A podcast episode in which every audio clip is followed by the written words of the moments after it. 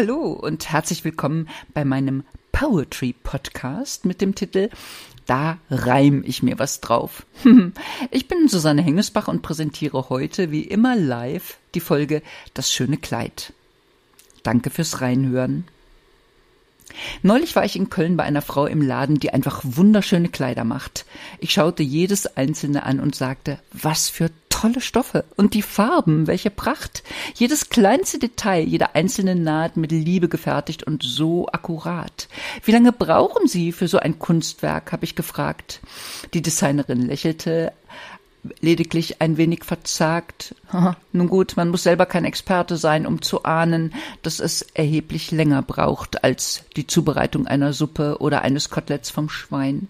Ich bohrte ein wenig nach und dann begann sie zu erzählen, welche Dinge sie stören, mitunter sogar quälen.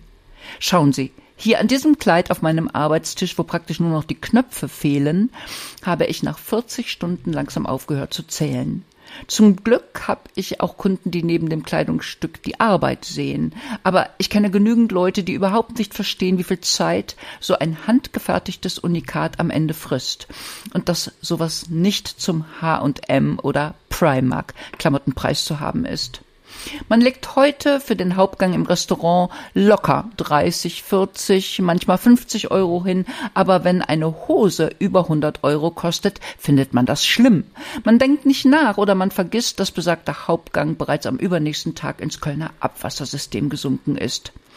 Dann erzählt die Designerin von einer jungen Mutter, die zu ihr ins Geschäft kam vor wenigen Wochen, das teuerste Kinderwagenmodell schiebend, Sie habe die Frau freundlich angesprochen und während diese herumschaute und meinte, oh, dies Kleid ist aber schick, habe sie gesagt, sie können's gern probieren. Ich habe ihr Kind ja mit im Blick. Die Kundin hatte keine Eile und zögerte noch eine Weile, bevor sie schließlich einen Rock und zwei Kleider, von denen eins kaum mehr als eine Schale Federn wog, mit zu sich in die Kabine nahm und dann am Vorhang zog. Zwei, drei Minuten war es im Geschäft ganz still. Dann erhob sich eine Stimme, laut und schrill. Hören Sie mich! Ich sehe gerade das Preisetikett. Das kann doch wohl nicht sein. 160 Euro für einen Rock? Da fällt mir nichts mehr ein. Krass überteuert, dass Sie sich nicht schämen. Also für 60 Euro würde ich ihn wohl nehmen. In diesem Moment, ich möchte es kurz erwähnen, kämpft die Modedesignerin fast mit den Tränen. Wenig später hört man ein Geräusch an der Vorhangschiene, dann erscheint die Kundin, schiebt die Luxus-Kinderlimousine Richtung Tür und ist fort. Das Ganze selbstverständlich ohne ein Wort. Als die Frau weg ist, schaut die Designerin in die Umkleidekabine und da versteinert sich ihre sonst meist heitere Miene. Auf dem Hocker liegen die Kleider einfach so zusammengeknüllt Offenbar hatten sie mit dem Anprobieren ihren Zweck bereits erfüllt. Die Moral von der Geschichte, das schlussfolgere ich bewusst ein wenig scharf. Auch Erwachsene haben öfter, als man denkt, Erziehungsbedarf.